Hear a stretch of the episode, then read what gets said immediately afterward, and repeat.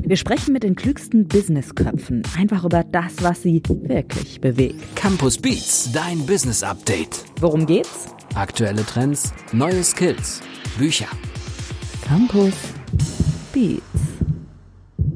Ich denke, es wird wieder Zeit für ein sehr, sehr interessantes Gespräch hier in dem Podcast Campus Beats, dem Podcast des Campus Verlag, das Business Update, so nennen wir es auch. Und wir haben ja in jeder Folge immer einen sehr interessanten Autoren in der Folge zu Gast.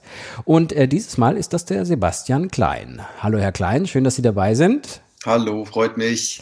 Das Buch heißt Loop Approach, wie du deine Organisation von innen heraus transformierst. Sehr interessanter Titel. Loop Approach. Wie drauf gekommen?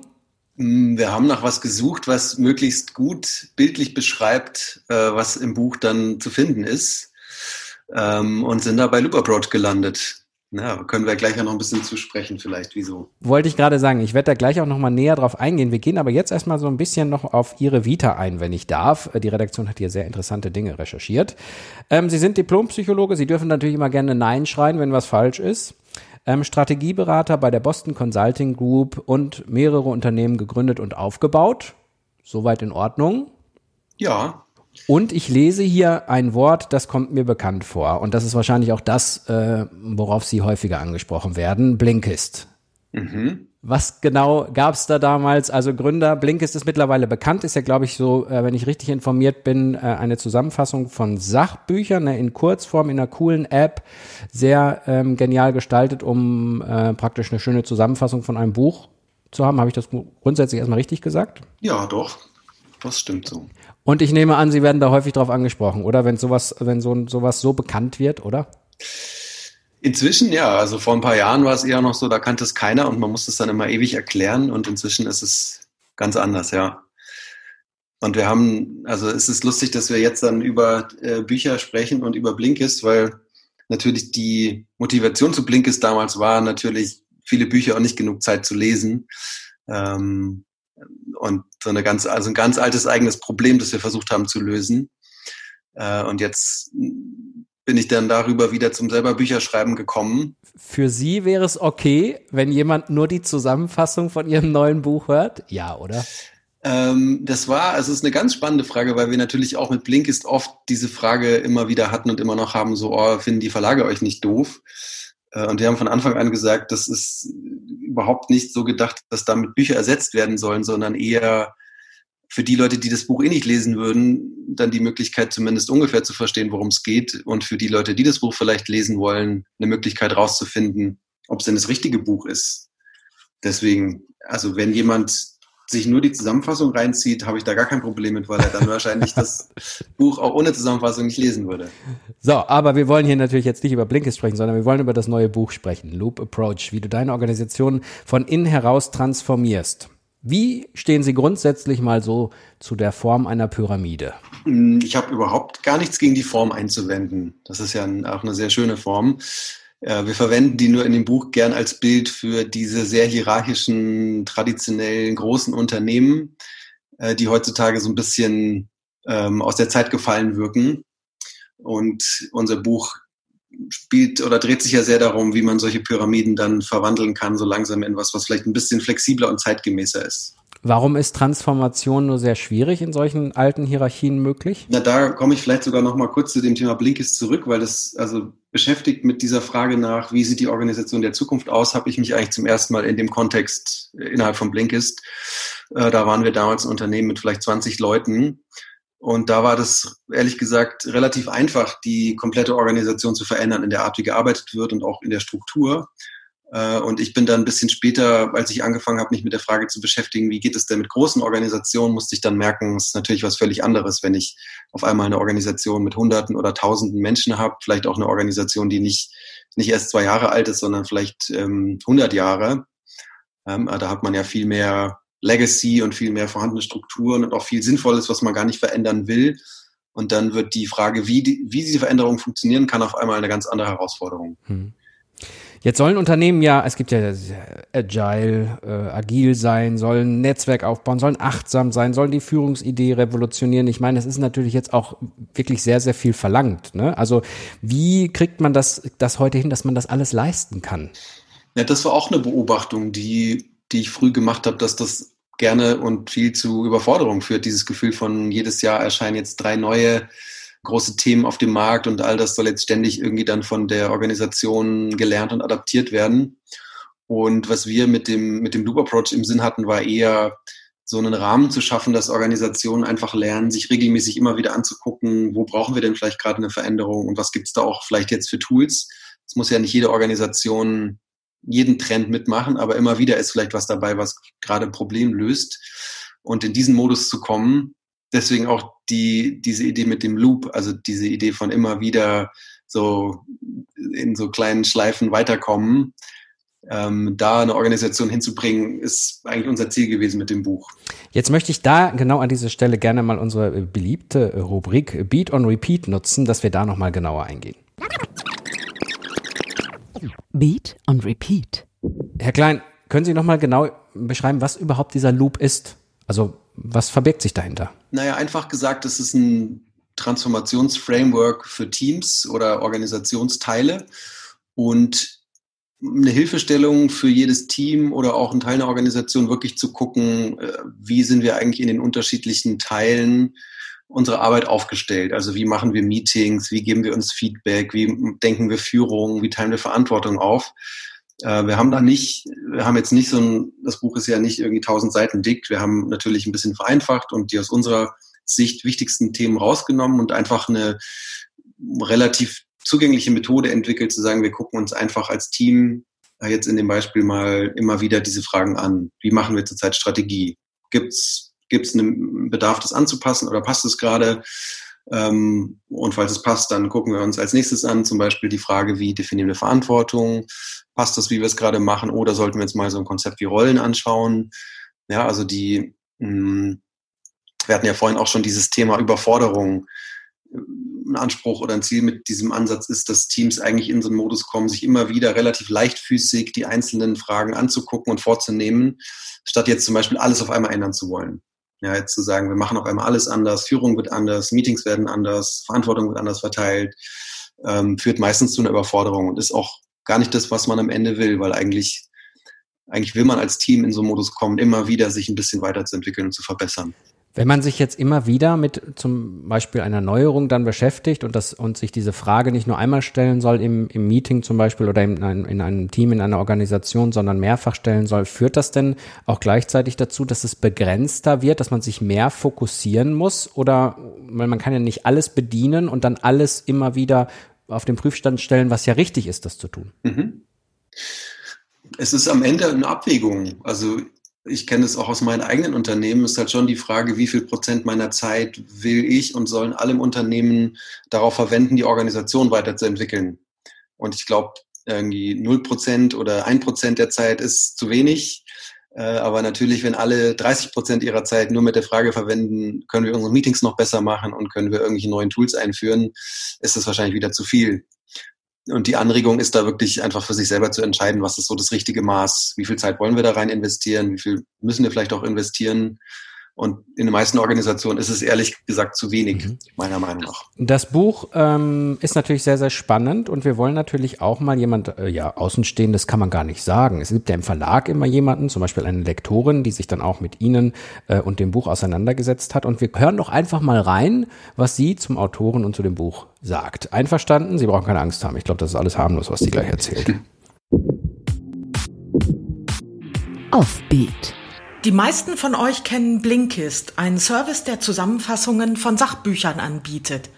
Wenn sich dann zwei führende Köpfe vom Blinkist bei dir melden und sagen, wir wollen gerne ein Buch schreiben, dann fragst du dich natürlich kurz, ob du im falschen Film bist. Was soll das werden? Ein Buch mit der Lesedauer von 15 Minuten?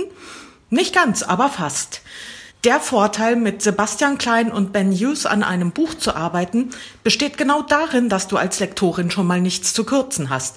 Die beiden können komplexe Inhalte einfach, kurz und prägnant wiedergeben.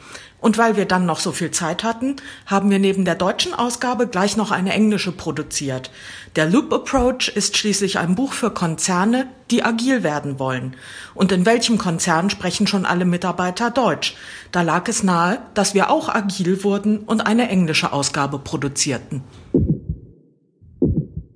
Transformation bedeutet immer Veränderung. Äh, zumindest die Menschen, die ich kenne, sagen jetzt nicht Juhu, Veränderung, sondern oftmals ist da Skepsis da, oftmals ist da Angst da. Ist das auch ein Part in Ihrem Buch, sich mit diesem Thema zu beschäftigen? Ja, wir haben so einen ganzen Teil über Voraussetzungen für erfolgreiche Transformationen.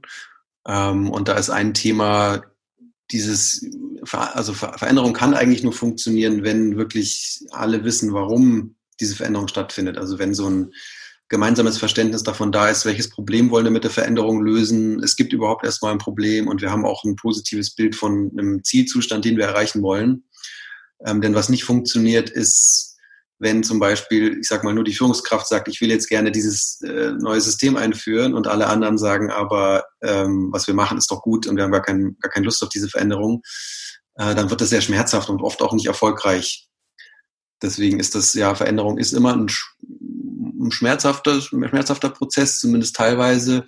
Und ich würde sagen, deswegen ist die Voraussetzung wirklich den Grund zu kennen, warum man sie macht und auch diese Motivation zu haben.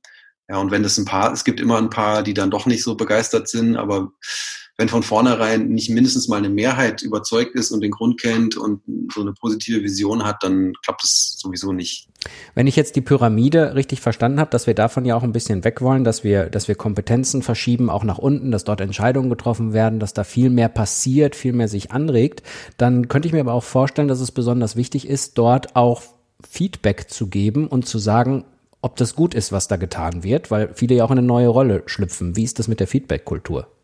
Ja, das ist auch ein ganz wichtiges Thema. Also äh, Feedback ist auch ein eigenes Thema innerhalb dieses, dieses ähm, Loop-Ansatzes, äh, weil davon eigentlich meiner Meinung nach, davon kann man nie zu viel machen. Ähm, und jetzt in Bezug, also in Bezug auf die eigentliche Veränderung, die stattfindet, ist der Ansatz auch so gedacht, dass wirklich die Teams selber entscheiden, was sie sinnvoll finden und was sie nachher auch weiterführen. Ja, also das sieht dann immer so aus, dass ein Team sich wirklich zum Beispiel anguckt, wir wollen jetzt unsere Meetingstruktur so und so verändern. Und ähm, entweder sie entscheiden sich dann, dieses Meeting auch so in der Zukunft abzuhalten oder nicht. Und Feedback würde dann bedeuten, dass natürlich eine Reflexion stattfindet. Ist es jetzt wirklich ein Weg, den wir weitergehen wollen oder ändern wir die Richtung wieder? Ja, und ich glaube also Feedback sollte überall stattfinden und findet an ganz, in ganz vielen Organisationen viel zu wenig statt. Aber ich könnte mir auch vorstellen, dass, wenn wir jetzt mal so diesen Mikrokosmos der Organisation sehen, wird sich, werden sich trotzdem immer welche herauskristallisieren innerhalb dieses Bereichs, die dann doch irgendwie wieder ein kleines bisschen, zumindest in Ansätzen, diese Chefrolle einnehmen. Das muss trotzdem bleiben, oder? Es müssen einfach, die Stärken müssen ja weiter genutzt werden, oder? Das ist auch ein ganz wichtiges Thema. Es gibt dann, es gibt ja oft dann so eine Verteufelung von Führung und das ähm, ist aber totaler Quatsch. Also was, also natürlich gibt es weiterhin Führungsrollen, auch in Organisationen, die weniger hierarchisch oder weniger traditionell aufgestellt sind. Ähm, was meistens sinnvoll ist, ist das ein bisschen mehrdimensionaler und auch ein bisschen fluider zu denken. Also zum Beispiel zu sagen, in der Vergangenheit sollte eine ideale Führungskraft alles auf einmal machen, also inhaltlich der Beste sein. Ich sag der, weil traditionell war es der Chef, ähm, inhaltlich der Beste sein, äh, die Mitarbeiter entwickeln, Strategien entwickeln, Ziele setzen, Zahlen kennen, Geld besorgen. Und die Führungskraft, die das alles auf einmal kann, gibt es meistens sowieso nicht. Deswegen ist es eigentlich ein total schönes Modell, dann zu sagen, lass uns doch mal gucken, wie wir kompetenzbasiert diese verschiedenen Führungsrollen verteilen können im Team. Ja, und dann hat man auf einmal mehr Leute, die diese Verantwortung teilweise schultern und am Ende eigentlich auch meistens ein besseres Ergebnis. Finden wir, beziehungsweise können wir den Loop Approach nur in der Businesswelt ansetzen? Oder finden wir da auch Gemeinsamkeiten, wenn es ums Leben an sich geht? Ich weiß jetzt nicht, ob ich ihn so zur ähm, Familientherapie verwenden würde. Wahrscheinlich nicht. ja, aber ich habe hab ein schönes Beispiel mal gehört in dem Zusammenhang. Da ging es irgendwie um, äh, das war sogar in unserem äh, Podcast hier, da ging es um ein, ein Kind, das einen Keks haben wollte. Die Eltern es verboten hat, das Kind aber gesagt hat, nein, es ist für mich jetzt gerade das Beste, diesen Keks zu nehmen und ihn zu essen hm, vielleicht passt das so ein bisschen dazu. Naja, aber also ganz grundlegend haben wir schon gesagt, diesem, also diesem Ansatz liegt zugrunde, so liegen zugrunde Prinzipien, von denen wir über der Überzeugung sind, dass sie gute Teams auszeichnen. Ja, also äh, um mal nur ein Beispiel zu geben, ich glaube, ein gutes Team braucht immer eine gemeinsame Richtung und so wirklich ein gemeinsames Verständnis von, da wollen wir eigentlich hin. Und das lässt sich natürlich auch auf Teams außerhalb des Business-Kontexts übertragen. Ja, also wenn ich jetzt mit Leuten spreche, die in der Verwaltung unterwegs sind oder in irgendeiner anderen Organisation, dann braucht man schon in den Nuancen wieder unterschiedliche Tools. Aber so diese Grundidee von, was zeichnet eigentlich ein gutes Team und eine effektive Organisation aus, die lässt sich schon gut übertragen.